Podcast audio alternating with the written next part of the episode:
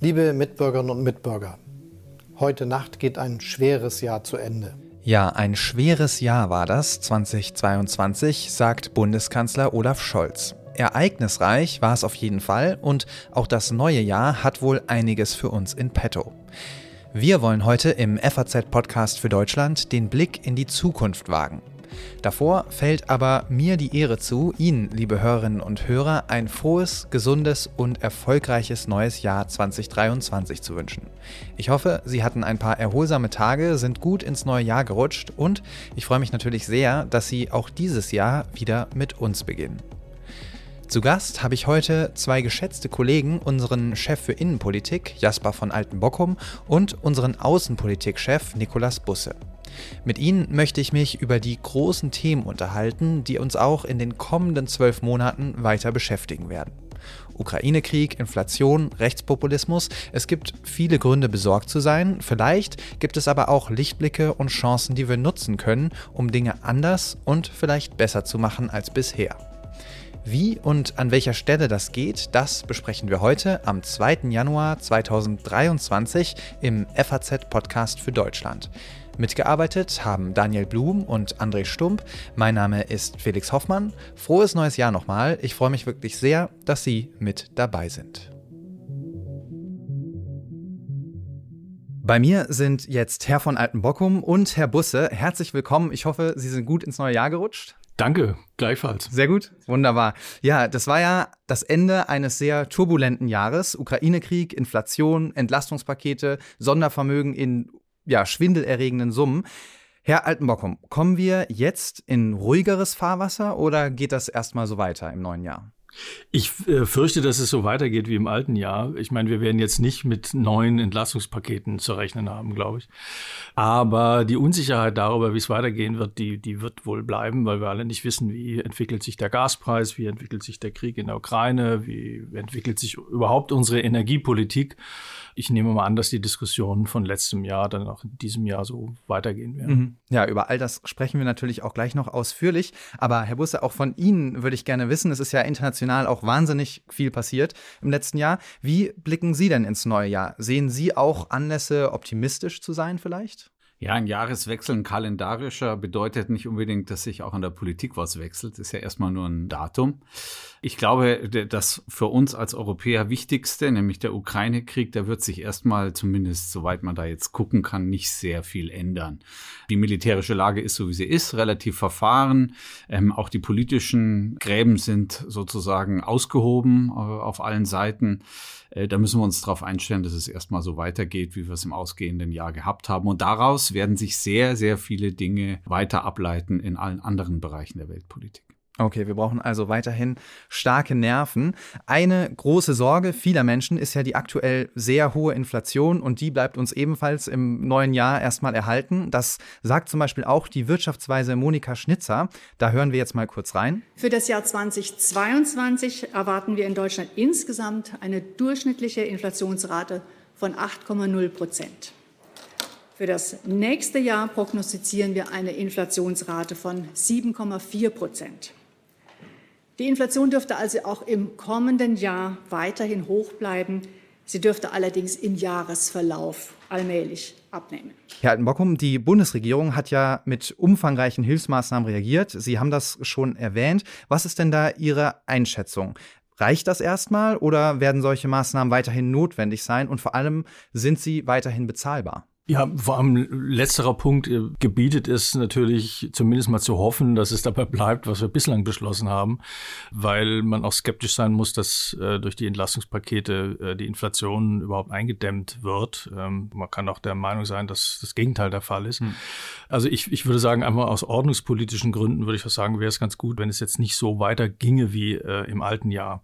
Da, da gibt es ja auch schon Anzeichen dafür. Also der äh, Finanzminister, der FDP-Vorsitzende Christian Lindner, Lindner hat ja alle möglichen Pläne schon durchsickern lassen, die darauf deuten, dass er jetzt erstmal äh, die Zügel ein bisschen kürzer halten möchte und mit dem Geld ausgeben nicht mehr ganz so großzügig äh, sein möchte wie im alten Jahr.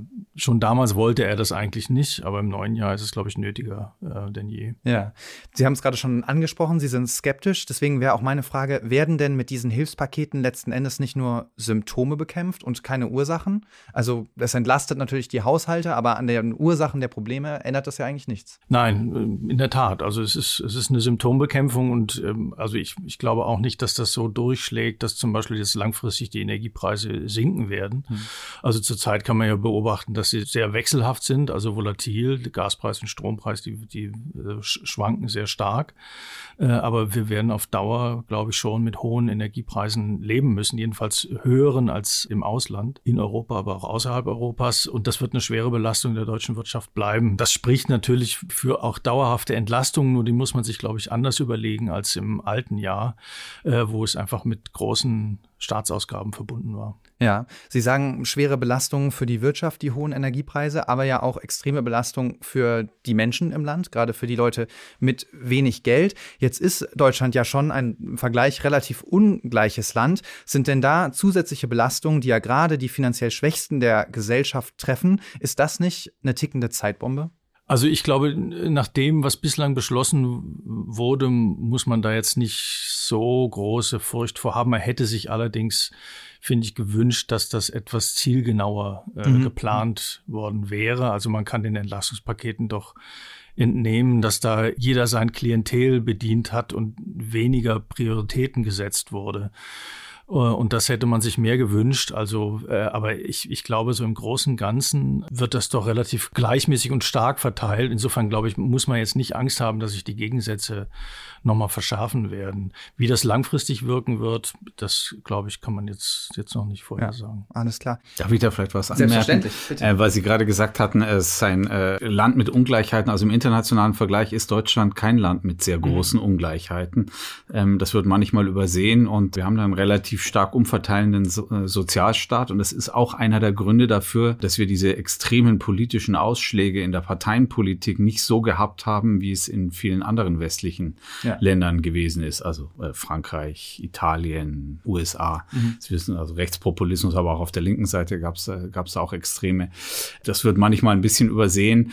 Und ich glaube, das wird auch eine Stärke politisch gesehen 2023 äh, von Deutschland sein im Vergleich mit anderen westlichen Ländern. Ja, spannend. Also nichtsdestotrotz ist die AfD ja gerade auf dem steigenden Ast sozusagen. Da sprechen wir auch nachher nochmal drüber. Jetzt würde ich nochmal kurz äh, gerne den Herrn Bundeskanzler anhören. Bundeskanzler Olaf Scholz hat nämlich in seiner Neujahrsansprache nochmal den Zusammenhalt der Gesellschaft und auch der westlichen Staaten betont. Auch hier hören wir mal ganz kurz rein. Tapfer verteidigen die Ukrainerinnen und Ukrainer ihre Heimat, auch dank unserer Hilfe und wir werden die Ukraine weiter unterstützen. Die Europäische Union und die NATO stehen nicht gespalten da wie in manch früherer Krise, sondern so geeint wie lange nicht. Und wir in Deutschland sind nicht eingeknickt, als uns Russland im Sommer den Gashahn zugedreht hat, weil wir uns nicht erpressen lassen. Auch das, liebe Mitbürgerinnen und Mitbürger, ist für mich die Geschichte des Jahres 2022. Sie handelt von Zusammenhalt und Stärke und ja auch von Zuversicht. Herr Busse, der Bundeskanzler sagt, der Westen, die NATO und wir als Gesellschaft sind geeint wie lange nicht, aber die hohe Inflation, hohe Energiepreise, all das belastet ja nicht nur uns, sondern Menschen auf der ganzen Welt, zum Beispiel auch in den USA, wichtigster Unterstützer der Ukraine. Sehen Sie denn die Gefahr, dass die Wählerinnen und Wähler in den westlichen Staaten ja ein bisschen die Geduld verlieren und nicht mehr bereit sind, diesen Preis zu zahlen und sagen, nein, es reicht mit der Ukraine-Hilfe, wir wollen das nicht mehr? Die Beobachtung ist richtig. Ähm, äh, tatsächlich hat der Westen eine Geschlossenheit äh, in der Reaktion auf den Ukraine-Krieg gezeigt, wie schon lange nicht. Deutschland, ehrlich gesagt, war da ein wichtiger Teil davon, mhm. weil Deutschland war ge genau äh, im Verhältnis zu Russland immer eins der westlichen Länder, das die Einheit in den letzten Jahren gefährdet hat. Ähm, mhm. es, wir sind da halt oft aus der Reihe getanzt. Die ähm, Stichworte sind bekannt, Nord Stream 2 und andere. Ähm, äh, ja, diese Einheit ist da. Diese ganzen Pakete, Entlastungs-, und Rettungspakete, die es ja in irgendeiner Form in vielen westlichen Ländern gibt, sollen genau das verhindern, dass sozusagen die Unterstützungsleistung, die die Politik immer braucht in so einer speziellen Situation, dass die irgendwie verloren geht aus der Bevölkerung. Im Augenblick ist das, glaube ich, in einem großen Maße noch nicht zu erkennen. Mhm. Äh, in keinem westlichen Land. In den USA haben wir ein bisschen, Sie haben es angesprochen, eine Sondersituation dadurch, dass die Republikaner jetzt das Repräsentantenhaus äh, übernehmen im neuen Jahr. Und die haben eine Fraktion, Trumpisten, die eigentlich ein eher isolationistisches Weltbild haben. Das ist die klassischste und älteste aller amerikanischen außenpolitischen mhm. Traditionen. Ähm, äh, war also keine Erfindung von Trump selbst, aber äh, trotzdem, ähm, äh, die sind sehr skeptisch, was weitere Unterstützung für die Ukraine äh, betrifft. Und das kann natürlich schon sein, dass die äh, im Laufe äh, der Haushaltsgesetzgebung, wo das Repräsentantenhaus eben Einfluss nehmen kann, äh, da ein bisschen Sand ins Getriebe streuen, wird aber vor allem auch ein Problem für die Republikanische Partei selbst werden, weil es gibt auch unter den Republikanern viele, die durchaus der Meinung sind, dass die Ukraine weiter so unterstützt werden soll, wie das die Regierung Biden bis jetzt getan hat. Ja, also auch unter diesem Gesichtspunkt 2024 Präsidentschaftswahlen hochspannend. Sie sagen es schon, es geht, kommt ja auch ein bisschen drauf an, wie der Ukraine-Krieg jetzt weitergeht, wie lange zieht sich das noch hin. Jetzt behaupten ja nur ganz besonders optimistische Beobachter, dass dieser Krieg vielleicht im kommenden oder in, jetzt im neuen Jahr, Entschuldigung, schon äh, zu Ende gehen könnte. Was halten Sie denn für ein realistisches Szenario im Ukraine-Krieg? Was erwartet uns da dieses Jahr? Ich muss gestehen, das ist so eine Art von Hellseherei, an der mhm. ich mich ungern beteilige. Ähm, Im Englischen nennt man so Leute, die das betreiben, ganz gern Armchair Admirals, also so hohe Offiziere, die im, im Lehnsessel sitzen. Und da halte ich jetzt nicht viel davon. Was man sagen kann, ist, dass die militärische Situation im Augenblick weiter in Richtung Stellungskrieg, Abnutzungskrieg zeigt. Also mir ist keine westliche Analyse bekannt, in der vorhergesagt wird, dass die Russen das in absehbarer Zeit gewinnen, aber auch mhm. nicht, dass sie es in absehbarer Zeit verlieren. Die graben sich da erkennbar in ihren Gebieten ein oder versuchen das zumindest. Ähm, äh, gleichzeitig äh, versuchen sie, die, die ukrainische Luftabwehr abzunutzen ähm, durch diese Luftangriffe und den Willen der Bevölkerung zu brechen. Beides scheint noch nicht so zu mhm. funktionieren, gerade was den politischen Willen der ukrainischen Bevölkerung und der ukrainischen Führung betrifft. Der Westen wird die Ukraine weiter mit Waffen beliefern. Russland wird aus seiner Rüstungsindustrie rausholen, was nur irgendwie mhm. geht, könnte auch noch mal mobilisieren. Also ich sehe nicht, dass wir da demnächst, also zumindest in absehbarer Zeit in eine Situation kommen, wo sich das in die eine oder andere Richtung dramatisch verändert. Äh, aber man muss es einfach abwarten. Ja. Okay, also auch da wird ein langer Atem nötig sein. Wir haben ja den Zusammenhang zwischen diesem Ukraine-Krieg und der Energieversorgung schon angesprochen. Das Thema wird uns sicher noch lange beschäftigen. Herr Altenbockum, gerade sieht es ja so aus, als würden wir gut durch den Winter kommen, wenn man auf die Gasspeicherstände guckt. Aber im letzten Jahr kam ja auch trotz des Ukraine-Kriegs noch einige Zeit Gas aus Russland. Das ist in diesem Jahr anders. Wie besorgt sind Sie denn mit Blick auf die kommenden Monate und dann auch mit Blick auf den Winter 23, 24, wenn es um unsere Gas- und Energieversorgung geht? Naja, ich glaube, dass äh, wenn das Wetter so bleibt, dann brauchen wir uns über die nächsten Wochen und Monate keine Sorgen machen, weil, äh, wie Sie schon sagen, es war relativ einfach oder schwer genug, die Gasspeicher zu füllen, aber man hatte doch wenigstens noch äh, Lieferungen, auf die man sich ja dann am Ende nicht mehr verlassen konnte. Mhm. Aber davon haben wir jetzt im nächsten Jahr erstmal gar nichts, beziehungsweise wir haben zwar neue Lieferverträge, äh, aber die sind, will man sagen, man kann da nicht mit ruhigem Gewissen in den nächsten Winter gehen und man muss sehen, wie man das äh, hinkriegt. Allgemein muss man sagen, die Lage wird im nächsten Jahr ähnlich dramatisch sein wie in diesem Jahr. Ich glaube aber, da man jetzt mehr Zeit hat, sich vorzubereiten. Wenn man es jetzt nicht unbedingt unter Klimaschutzaspekten sieht, ähm, wird das ganz gut laufen. Letzteres äh, halte ich aber für das größere Problem. Also mhm. Deutschland wird große Probleme haben, seine Klimaschutzziele einzuhalten. Das konnte man ja schon im letzten Jahr beobachten, dass das so in der politischen Diskussion zwar immer noch rhetorisch äh, weit oben stand, aber de facto mhm. hat man es erstmal nicht mehr zur Priorität erklärt. Das, glaube ich, wird im nächsten Jahr so bleiben und dann aber auch politisch schwieriger sein sein zu rechtfertigen. Ja, im Rahmen der Gasknappheit, Sie haben es gerade schon erwähnt, neue Lieferverträge, da arbeitet die Bundesregierung ja durchaus auch mit problematischeren Partnern zusammen, zum Beispiel Katar, wenn man es jetzt mal unter Menschenrechtsgesichtspunkten sieht, da haben wir einen Liefervertrag abgeschlossen, 15 Jahre für Flüssiggas. Das ist ja vielleicht auch notwendig, wenn man sich unsere Energieversorgung anschaut. Herr Busse, wir haben im vergangenen Jahr viel über eine neue, werteorientierte Außenpolitik gesprochen, über feministische Außenpolitik, insbesondere im Kontext Iran. Wird diese neue wertegeleitete Außenpolitik im neuen Jahr schärfere Form annehmen? Wird die klarer? Oder ist das doch mehr Rhetorik als konkrete Politik? Also ich weiß ehrlich gesagt gar nicht, ob das so unglaublich äh, neu ist.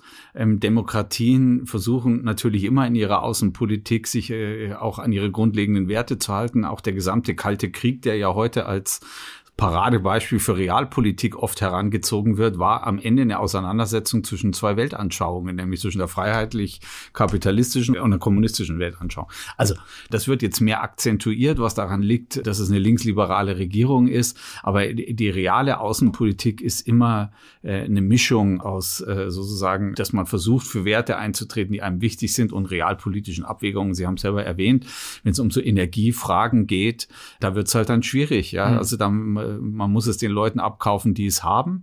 Und dazu gehören auch Länder wie Katar, was früher schon ein äh, Lieferant für Europa gewesen ist und das jetzt noch in größerem Maße werden wird. Äh, da, da, kann man sich das nicht immer aussuchen. Was wir allerdings tatsächlich machen können, und das ist was, was bei uns völlig äh, immer ausgeschlossen wird in der öffentlichen Debatte, ist, wir könnten das Gas natürlich auch bei uns selbst fördern über Fracking. Und da muss ich gestehen, ähm, es war auch immer die Haltung, glaube ich, unserer Zeitung, finden wir den Widerspruch in der öffentlichen Debatte schon eklatant. Ja, mhm. also so, wir wollen diese Techniken bei uns nicht entwickeln, wollen aber gleichzeitig Klimaschutz machen und importieren das Fracking-Gas dann aus den USA. Nicht nur, dass es da gefrackt werden muss, sondern äh, es muss halt eben auch noch den langen Transportweg ja. bis zu uns nehmen, was jetzt auch nicht gerade die klimafreundlichste Lösung ist. Also ich glaube, da wäre tatsächlich noch Raum für eine ehrlichere Debatte darüber, was uns eigentlich wichtig ist in unseren, in dem Fall Außenwirtschaftsbeziehungen. Ja. Auch bei uns sollte der Ukraine-Krieg ja zu einer Zeitenwende führen, war übrigens auch das Wort des Jahres 2022. Das hat Bundeskanzler Olaf Scholz ja wenige Tage schon nach dem russischen Angriff auf die Ukraine verkündet. Da gibt es ja viele kritische Stimmen, die gab es auch bei uns hier im Podcast. Herr Altenbockum, wie sehen Sie das denn? Was muss in diesem Jahr ganz oben auf der To-Do-Liste der Ampelregierung stehen, damit die Zeitenwende Wirklichkeit wird? Also ich habe die Zeitenwende immer als deutsche Zeitenwende wahrgenommen. Ähm, also ich glaube, dass andere Staaten sich diese Zeitenwende gar nicht zu eigen machen mussten, weil sie längst in dieser Zeit schon lebten, in der wir jetzt erst angekommen sind. Und da steht angesichts des Ukraine-Kriegs nach wie vor die Verteidigungsfähigkeit äh, ganz oben. Mhm.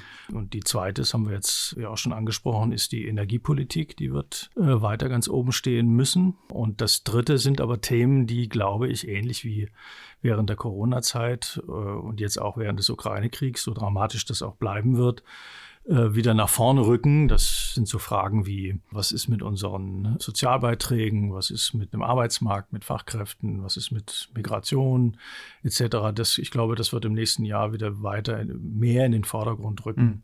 Und das sind auch Themen, die ständig beackert werden müssen. Oder sagen wir mal so, sie sind ja stark beackert worden, aber erfolgreicher. Mhm. Sie haben Verteidigungs- oder den Verteidigungsetat Energie angesprochen. Da gab es ja das Sondervermögen für die Bundeswehr zum Beispiel, ein Abbau wirtschaftlicher äh, Abhängigkeiten. Da wurde viel gemacht, aber gemeint war ja mit der Zeitenwende auch eine Art Haltungsänderung, also eine neue Selbstwahrnehmung, wenn es um die Rolle von Deutschland in der Welt geht. Sehen Sie da tatsächlich eine Änderung in der, vielleicht in der Eigenwahrnehmung der deutschen Politik? Also wie wird sich das im neuen Jahr äußern? Ja, Teile der Politik müssen diese Haltung oder Wahrnehmung gar nicht korrigieren, weil sie die immer schon hatten. Also ich mhm. meine, dass äh, die Bundeswehr und Militär wichtiger Teil von Außenpolitik sind, äh, sind ist, äh, ich glaube, für einen Teil der Politik schon immer selbstverständlich gewesen. Aber Olaf Scholz zum Beispiel repräsentiert eine Partei, für die das halt äh, lange Zeit nicht galt. Äh, und ich glaube, die SPD wird es nach wie vor schwierig haben. Da wird es immer zwei Flügel gegeben. Der eine ist in der Fraktion im Bundestag relativ stark vertreten, der immer noch pazifistisch denkt, würde ich mal sagen. Und der andere Teil, der doch realpolitisch äh, stärker orientiert ist, der ich glaube, das sieht man am Parteivorsitzenden Klingbeil, der das auch öfters artikuliert äh, und offensiv betreibt. Ich glaube, der repräsentiert diesen anderen Flügel. Und auch die Grünen haben, muss man sagen, im alten Jahr ja fast eine 180-Grad-Wende, mhm. jedenfalls bei, bei vielen hingelegt. Nur bei den Grünen ist das nach wie vor moralisch so aufgeladen, dass es dann auch wiederum nicht, nicht so ganz ernst zu nehmen ist. Also auch da, glaube ich, gibt es nach wie vor Defizite. Es ist unterschiedlich verteilt und ich glaube, dass die Parteien in der Regierung da noch mehr zu arbeiten haben als mhm. die in der Opposition. Ja. Also noch Redebedarf bei der Ampelkoalition. Herr Busse, wie wird das alles denn im Ausland gesehen? Also Verbündete wie die USA, die haben ja schon lange mehr Engagement von Deutschland gefordert, beispielsweise in der NATO. Wie wird das da gesehen? Wird da geklatscht und gesagt, endlich die Deutschen haben ihre Zeitenwende oder wird das vielleicht auch kritischer gesehen?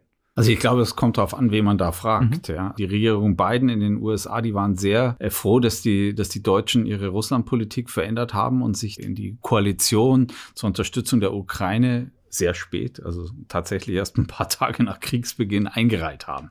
Man hat es auch immer wieder gesehen, dass das sehr wichtig war für die amerikanische Regierung, dass Berlin da ein verlässlicher Ansprechpartner gewesen ist. Man hat es ja auch gesehen an der Synchronizität der Waffenlieferungen und, und der Abstimmung vieler Maßnahmen, was alles mit dieser Geschlossenheit des Westens zu tun hatte, über die wir geredet haben. Aber wenn man sich zum Beispiel Osteuropa anguckt, ist es nach wie vor so, dass alles das, was äh, in den Jahren zuvor passiert ist, das sind wir wieder Russlands Politik, Hypothek Nord Stream 2 zu einem immer noch eine schwere Hypothek ist. Da gibt es großes Misstrauen gegenüber, ähm, äh, gegenüber Deutschland, in den deutschen Motiven, auch dem, was wir vorhaben, konkret in der Ukraine.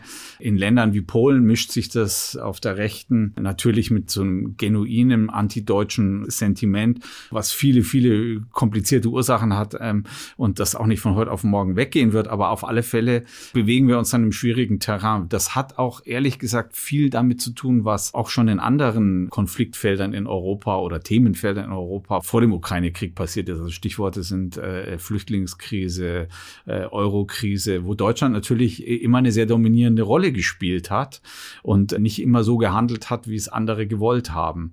Das ist so ein bisschen, ist natürlich immer das bisschen das Problem, wenn man, wenn man ein größeres Land ist als andere Länder, dann wird genauer hingeguckt. Aber deutsche Regierungen haben es ähm, auch immer wieder verabsäumt. Das gilt für die Regierung Merkel, wie jetzt auch wieder teilweise für die Regierung Scholz, ihre Initiativen mit Nachbarn und anderen Ländern abzusprechen. Und da müssen wir einfach besser werden in diesem ja. Jahr. Also das Stichwort ist da sicher Glaubwürdigkeit. Vielleicht an der Stelle, ich weiß nicht, ob Sie es gesehen haben, aber es gab ja eine Neujahrsansprache der Verteidigungsministerin Christine Lambrecht. Die hat sie irgendwie auf ihrem privaten Instagram-Account hochgeladen. Frau Lambrecht steht ja sowieso stark in der Kritik, Stichwort Glaubwürdigkeit. Und dieses Video, das wirkt ja gelinde gesagt etwas unprofessionell. Sie redet da über Krieg in Europa. Im Hintergrund äh, gehen irgendwie Feuerwerkskörper hoch. Man versteht sie auch gar nicht so richtig. Wir können auch da mal ganz kurz reinhören. Was war das für ein Jahr, dieses Jahr 2022? Es hat uns vor unglaubliche Herausforderungen gestellt. Mitten in Europa tobt ein Krieg. Herr Altenbockum, da muss man sich doch fragen, ist da wirklich der Groschen gefallen im Verteidigungsministerium? Haben die verstanden, um was es geht? Also ich, ich würde mich jetzt an diesem Video nicht abarbeiten, weil das einfach, wie Sie schon sagen, das ist kein sehr, sehr glückliches Werk geworden. Es ist ein bisschen äh, symptomatisch für die Aura, die die Verteidigungsministerin versprüht. Also sie, sie macht wirklich keine glückliche Figur. Viele rechnen ja damit, dass das Kabinett äh, umbesetzt wird im Laufe dieses Jahres. Viele unterstellen ihr, dass sie lieber Innenministerin geworden wäre, was sie werden könnte, wenn Frau Faeser, die jetzige Bundesinnenministerin, nach Hessen wechselt und Ministerpräsidentin wird was auch wiederum fraglich ist. Also da ist vieles möglich in diesem Jahr. Ich würde mal sagen, da ist was dran, dass Frau Lambrecht keine starke Ministerin ist, aber ab einem gewissen Zeitpunkt kann sie auch immer nur noch alles falsch machen. Da mhm. gibt es frühere Fälle äh, und da wird ihr vieles dann angehängt, was über, einfach übertrieben ist. Und ich glaube, man muss sich jetzt nicht unbedingt für eine fähige Ministerin erhalten, wenn man sagt, es ist vielleicht nicht alles so schlimm, wie es immer gemacht wird. Die Rolle des Verteidigungsministeriums könnte allerdings wesentlich besser sein und hat natürlich auch eine wirklich sehr wichtige Funktion zurzeit, sowohl was die Bundeswehr angeht, als auch was internationale Politik angeht. Also insofern muss man schon sagen, dass das einfach klar ein, ein Schwachpunkt dieser Regierung ist. Mhm, okay, also auch mit Blick aufs Kabinett wird es ein spannendes Jahr. Jetzt gibt es ja eine ganze Menge große Probleme auf der Welt, die eigentlich nur gelöst werden können, wenn die ganze Welt an einem Strang zieht. Ukraine-Krieg ist ein Beispiel, aber natürlich auch die Klimakrise. Sie haben es vorhin erwähnt. Herr Busse, wo sehen Sie denn aktuell das größte Potenzial für eine solche Zusammenarbeit und was sind vielleicht die größten Herausforderungen im nächsten Jahr? Also ich glaube, man muss sich ganz grundsätzlich mal darüber im Klaren sein, dass wir in, eine, in, in diese neue Phase der Multipolarität schon vor ein paar Jahren eingetreten mhm. sind. Das heißt also, der Dissens auf der Welt wird eher größer als kleiner. Es ist äh, sehr viel mehr äh, Länder in der Welt haben das Potenzial mitzureden und äh, beanspruchen auch Mitwirkung in aber der ist Weltpolitik. Das nicht was Positives, wenn ich ja, aber die Länder haben nicht alle die gleichen Interessen. Also mhm. so, man muss sich dann schon immer sehr, sehr genau angucken, wer welche Interessen hat. Und man würde, weil es ja da um eine Frage geht, die allerdings natürlich in einem eher langfristigeren Horizont die ganze Menschheit betrifft, glauben, dass beim Klimawandel da vielleicht, äh, die, weil Sie gefragt haben, nach welchem, äh, welches das Thema wäre, wo mhm. man am ehesten zusammenarbeiten könnte, könnte vielleicht der Klimawandel sein. Aber trotzdem muss man halt auch da feststellen, gibt es ja unterschiedliche Interessen. Natürlich sagen viele Entwicklungs- und Schwellenländer, wir wollen auch Wohlstand haben, wir wollen uns auch erstmal entwickeln und wir können wahrscheinlich nicht direkt die fossile Phase überspringen. Mhm. Das wird uns allen schwierige Kompromisse abverlangen. Deswegen ist es auf alle Fälle mit einer erheblichen Managementaufgabe verbunden. Und der Ukraine-Krieg hat auch gezeigt, das muss man auch ganz ehrlich sagen, die Opposition äh, gegen Russland und das, der Versuch, Russland einzudämmen, wird im Wesentlichen vom Westen getragen. Mhm. Von Europa, Nordamerika, vielleicht noch plus Japan und, und Südkorea. Das sind so die Länder, die sich da im Wesentlichen dran beteiligen. Alle anderen, vor allem die, die jetzt wichtiger werdenden, Indien, China und auch noch äh, viele in Afrika, äh, sind ja bekanntermaßen da zurückhaltender. Ja. Die definieren ihre Interessen anders. Die sehen da auch Möglichkeiten für sich. Ähm, äh, und mit sowas werden wir mehr und mehr zu tun haben. Und ich glaube, dafür brauchen wir eine ganz andere Qualität der außenpolitischen Debatte, als wir sie in den letzten 30 Jahren hier eingeübt haben in Deutschland. Viel mehr Fachkenntnis, viel mehr sozusagen Weltgewandtheit auch im Denken, was ich bei der heutigen Politikergeneration äh, leider nur zum Teil sehe. Mhm. Ja, in den letzten Jahren, Sie haben es auch schon gerade mit angeklungen, hatte man ja das Gefühl, dass wir irgendwie von einer Krise in die nächste schlittern und das wirkt sich natürlich auch auf das Wahlverhalten der Menschen aus. In Deutschland stehen dieses Jahr Landtagswahlen in Berlin, Bayern, Bremen und in Hessen an. Sie haben Frau Faeser gerade schon erwähnt, das wird natürlich spannend. Herr Altenbockum, ist es insbesondere das Inflationsthema, was eine zentrale Rolle spielen wird bei diesen Landtagswahlen oder gibt es andere Themen vielleicht, die noch entscheidender sein werden? Also ich glaube, die, die, die Inflation wird natürlich so eine Art Grundthema bleiben. Mhm. Überhaupt die ganze wirtschaftliche Entwicklung, wenn man mal das, was wir schon besprochen haben, Energiepolitik und so weiter an, äh, dazu zählen. Also ein, ein wichtiger Faktor wird einfach spielen, ob die Leute eher pessimistisch oder optimistisch in die Zukunft schauen, was ja im alten Jahr, muss man sagen, jetzt bemerkenswert positiv war, würde ich mal sagen. Also es ist jetzt keine Untergangsstimmung aufgebrochen selbst beim Thema Inflation, natürlich, das, das weckt dann in Deutschland besondere Ängste als, als woanders, aber selbst da muss man doch sagen, war das alles in Maßen. Das andere, glaube ich, aber wird sein, ob die jeweiligen, und so sind ja die vergangenen Landtagswahlen immer abgelaufen, ob die jeweiligen Regierungschefs und Regierungsparteien äh, so viel Überzeugungskraft entfalten konnten, dass die Wähler ihnen Vertrauen und wieder Vertrauen schenken. Das wird, hm. das wird in Bayern natürlich eine große Rolle spielen. Da kämpft Markus Söder, muss man sagen, ja wieder, ja, vielleicht nicht um die absolute Mehrheit, aber, aber doch um ein Ergebnis. Äh, das muss er bringen, würde ich sagen, auch für seine Zukunftspläne. Zumindest mal muss er dann das Ergebnis von Daniel Günther in Schleswig-Holstein ranreichen. Der hat mhm. ja 43 Prozent gewonnen. Das Stark. ist schon mal, da ist die mhm. Latte schon mal ziemlich hoch. Und hier in Hessen wird es, glaube ich, ein Rennen zwischen Grünen und CDU geben, mhm. weil die Regierungs eben in Regierungsverantwortung waren und das eigentlich ganz gut gemacht haben. Ja, und warum sollte man da die Pferde wechseln? In Berlin haben wir natürlich das hm. Spannende nach, nach diesem ja. Wahldesaster, aber ich glaube, da ist dann auch eher die Frage, kommen die Grünen an der SPD vorbei ja. oder nicht? Aber von den Themen her, wir kommen ja sicher noch auf die AfD zu sprechen, die spielt jetzt in Westdeutschland nicht die große Rolle. An der AfD merkt man aber, dass es nach wie vor einen Bevölkerungsanteil gibt, der doch ein sehr starkes Protestempfinden hat und das auch bei Wahlen zum Ausdruck bringt. Und das wird natürlich in diesem Jahr weiter so bleiben. Ja, perfekt, dass Sie die AfD ansprechen. Die hat ja in Umfragen wieder deutlich zugelegt. Warum steht die AfD denn gerade so gut da? Eigentlich ist zumindest meine Beobachtung, hat sich die Partei jetzt bei den aktuell wichtigen Themen, also Ukraine, Inflation, Corona, ja nicht gerade mit konstruktiven Vorschlägen eingebracht, oder? Naja, man kann ja sogar noch stärker sagen, die AfD tritt ja eigentlich als funktionierende Partei überhaupt nicht in Erscheinung. Also das Einzige, wo sie mal überregionale Aufmerksamkeit erregt, ist dann, wenn der Verfassungsschutz sich um sie kümmert, mhm. ja. Äh, und trotzdem gelingt es den anderen Parteien nicht, irgendwie so weit Überzeugungsarbeit zu leisten, dass die AfD wieder verschwindet oder zumindest mal unter fünf Prozent sinkt. Das ist selten der Fall. Schleswig-Holstein ist ein, ein Fall, aber woanders nicht. Ich glaube, äh, natürlich sind Zeiten, in denen eine Krise nach der anderen kommt, natürlich immer Zeiten, in denen die Leute dahin flüchten, möchte ich mal sagen, wo sie einfache Antworten bekommen. Mhm. Ja, und das, äh, das kann die AfD natürlich wunderbar bedienen.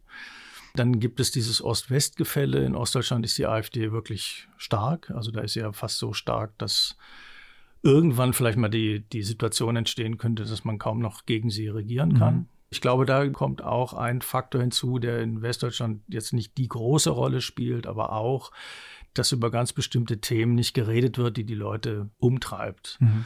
Äh, und das, also meiner Ansicht nach, ist das der Dauerbrenner Migration. Mhm. Ja, in Ostdeutschland gibt es halt viele Leute, die, die nach Westdeutschland gucken und sagen, so wollen wir nicht leben. Ja. Äh, und deswegen AfD wählen. Aber auch in Westdeutschland ist das, glaube ich, nach wie vor ein Thema, das viele umtreibt, ohne dass man da jetzt eine einfache Lösung haben könnte. Ja. Mhm. Aber da haben sich die anderen Parteien zu sehr auf eine Position zurückgezogen, wo sie sagen, wir wollen gar nicht auf diese Themen eingehen, weil das ja nur den, der AfD nutzen könnte. Und das halte ich für einen Fehler. Ja. Macht Ihnen das denn insgesamt Sorgen, also eine immer stärkere und ja auch immer extremere AfD, wenn man nach Thüringen guckt, zum Beispiel in den Landesparlamenten, ist das Grund zur Sorge? Es gibt ja auch klare personelle Verbindungen zwischen der AfD und auch gewaltbereiten Gruppierungen, also zum Beispiel den Reichsbürgern, die ja gerade von der Polizei hochgenommen worden sind. Ja, natürlich. Also in Ostdeutschland ist das wirklich ein gravierendes Problem. Mhm. Und das Traurige ist ja, also Friedrich Merz, der CDU-Vorsitzende, ist angetreten mit dem Versprechen, die AfD halbieren zu wollen. Jetzt mhm. wird sie stärker und nicht schwächer. Und eine Brandmauer nach rechts sollte äh, es geben. Ja, ja auch, auch das. Ich glaube, das hält er auch im Großen ein. Aber man sieht, dass da noch kein Rezept erfunden wurde. Mhm. Und das ist fast schlimmer als die Stärke der AfD. Mhm. Wenn man wüsste, wie man das besser bekämpfen könnte dann, und erfolgreich, dann wäre das ja, würde man sagen, okay, dann, dann strengen wir uns da ein bisschen mehr an. Aber das ja. kann man irgendwie nicht sehen. Ja, und deswegen, das, ich, ich finde das gerade in Ostdeutschland schon ein großes Problem. Ja, vielleicht hilft ja an der Stelle noch ein letzter Blick ins Ausland. Es ist ja gerade die Verunsicherung der Menschen, die auch von Populisten auf der ganzen Welt ausgenutzt wird. Aber unbeständige Zeiten, das sind ja auch Zeiten des Umbruchs und der Veränderung. Vielleicht kann man es also auch positiv sehen. Herr Busse, letzte Frage deswegen an Sie. Wo sehen Sie denn in all dem Durcheinander im kommenden Jahr auch Chancen? Wo können wir ja überholte Strukturen, überholte überholte Ideen durch bessere ersetzen? Gibt es irgendwo Raum für Verbesserungen, den wir vielleicht nutzen können? Auch international ist sowas natürlich immer sehr schwierig zu, mhm. zu realisieren. Also selbst auf europäischer Ebene, wo wir eine große Regelungsdichte haben, ist es sehr schwierig, neue Gesetze hinzubekommen, weil der Prozess so mühsam ist. Meine Hoffnung ist schon seit langer Zeit und ich kann nur hoffen, dass es dieses Jahr klappt, dass sich Europa endlich mal auf ein vernünftiges Einwanderungs- und Migrationsrecht einigt, das auch wirklich funktioniert. Wir leben in einem Zustand fast schon der Rechtslosigkeit seit vielen, vielen Jahren, weil von Dublin bis Schengen immer wieder äh, äh, Sachen nicht so funktionieren, wie wir sie uns eigentlich vorgestellt haben. Und das ist wiederum die Ursache für all diese Dinge, die Herr von Altenbockum gerade richtig beschrieben hat, für dieses äh, Unbehagen an unkontrollierter Einwanderung in vielen westlichen Gesellschaften, wofür wir dann einen hohen politischen Preis zahlen. Und ich glaube auch, wir würden uns einen großen Gefallen tun, wenn wir da zu neuen Lösungen kommen. Die, die Anforderungen, die wir haben, nämlich, dass wir äh, Länder wie Deutschland Fachkräftezuwanderung haben wollen und andererseits äh, auch eine humanitäre Pfli Verpflichtung sehen, dass aber wir auch nicht jeden aufnehmen können, dass wir das irgendwie in der Praxis mal hinbekommen.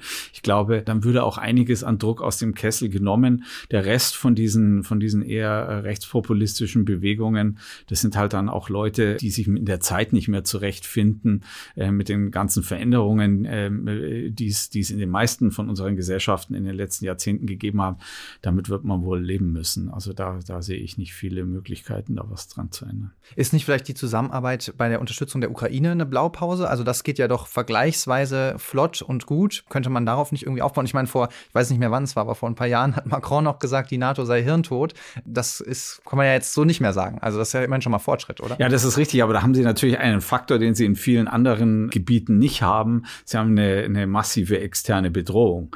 Die betrifft uns in Europa jetzt erstmal nur indirekt, weil der, weil der Krieg in der Ukraine geführt wird. Aber natürlich wissen alle, ähm, äh, dass wenn man Russland da bindet, dass wir da dann nicht nur äh, unsere Werte in Anführungsstrichen wieder ver verteidigen, sondern dass wir da eben auch einen militärischen Puffer einziehen. Mhm.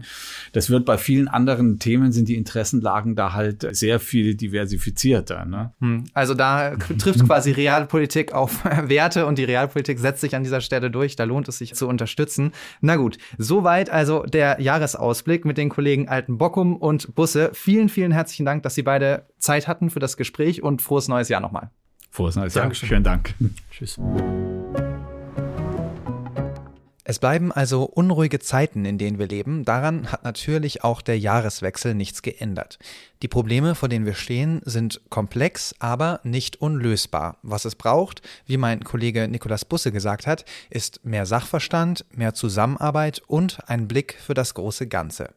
Einfache Lösungen wären natürlich schön, die gibt es aber eben nicht für komplizierte Probleme, hat unser Innenpolitikchef Jasper von Altenbockum gewarnt. Um Lösungen zu finden, muss man diese komplexen Probleme natürlich erst einmal verstehen. Und wenn Sie darauf Lust haben, dann sollten Sie auch morgen wieder den FAZ-Podcast für Deutschland hören. Da blickt mein Kollege Andreas Krobock einmal mehr in die Ukraine. Das war's für heute. Vielen, vielen Dank fürs Zuhören und bis zum nächsten Mal.